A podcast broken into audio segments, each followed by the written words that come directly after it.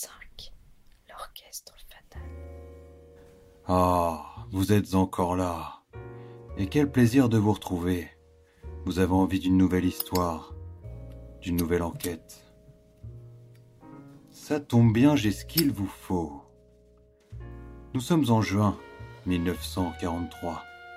De l'eau a coulé sous les ponts depuis l'affaire non résolue du professeur Alphabet. C'est la fête de la musique. J'ai toujours aimé la musique.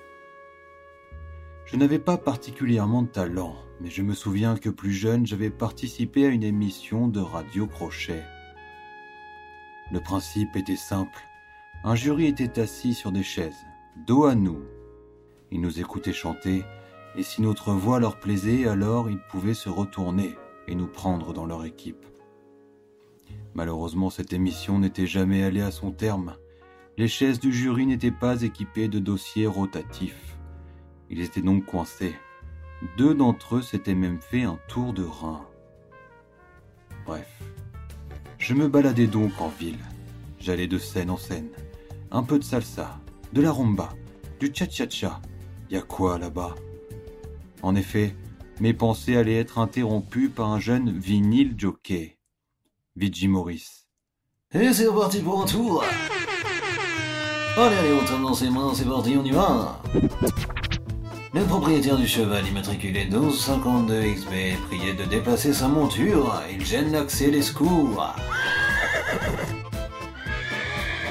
Oh mon dieu, mais qu'est-ce qu'il se passe là-bas? Quelqu'un se fait assassiner? Mon dieu, mais c'est horrible! Et bon anniversaire à Christian! Allez, tape dans ses mains! Oui, un homme venait d'être assassiné. Émile Soufflecourt, le saxophoniste de l'orchestre de la ville.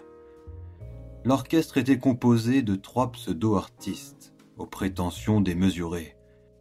Émile Soufflecourt, François Badaboum, le percussionniste, et Philippe Archet, le contrebassiste, profitaient des subventions de la ville pour s'offrir tout et n'importe quoi. Une petite famille de hérissons, un jacuzzi, deux vélos d'appartement.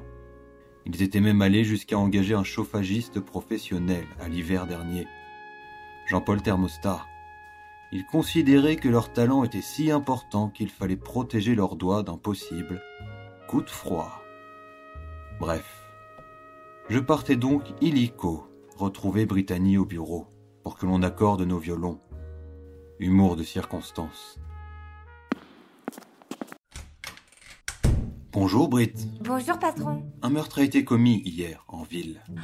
Ça veut dire crime, ça veut dire suspect, ça veut dire acte illégal, ça veut dire enquête. Enfin, vous connaissez la chanson. Ah non, je ne connaissais pas. J'imagine que ça doit donner quelque chose comme ça. Qu'est-ce que vous Javier. faites, Britt Va au piano s'il te plaît. Rapidement. Federico, tu prends la batterie. Javier, Federico, retournez tout de Javier, suite au potager. Donne-moi là. Là.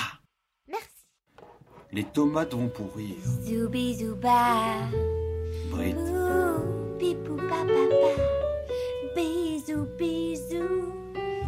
hé, Ça veut dire crime. hé, Ça veut dire suspect. ça swing. Ça veut dire acte illégal. Ça veut dire crime. Yeah. Ça veut dire suspect. Ça veut dire trompette. Quoi? Britt, je n'ai pas dit trompette, mais enquête. Et puis pourquoi prenez-vous toujours tout au pied de la lettre? Pardon, chef. Préparez mes affaires, s'il vous plaît. Je vais sortir pour aller enquêter. Votre matériel est prêt Je vous ai mis un enregistreur. Pourquoi? Vous savez, ces musiciens, ils parlent leur langue à eux. Le langage de la musique. Ah, le langage de la musique. Britt avait raison, je ne maîtrisais pas la langue de Mozart. Les musiciens ont un langage bien à eux. J'étais quand même parti au local de répétition. J'espérais en apprendre un peu plus. Et j'allais être servi. Une dispute avait éclaté entre François Badaboum et Philippe Archet je n'avais plus qu'à écouter et à les enregistrer.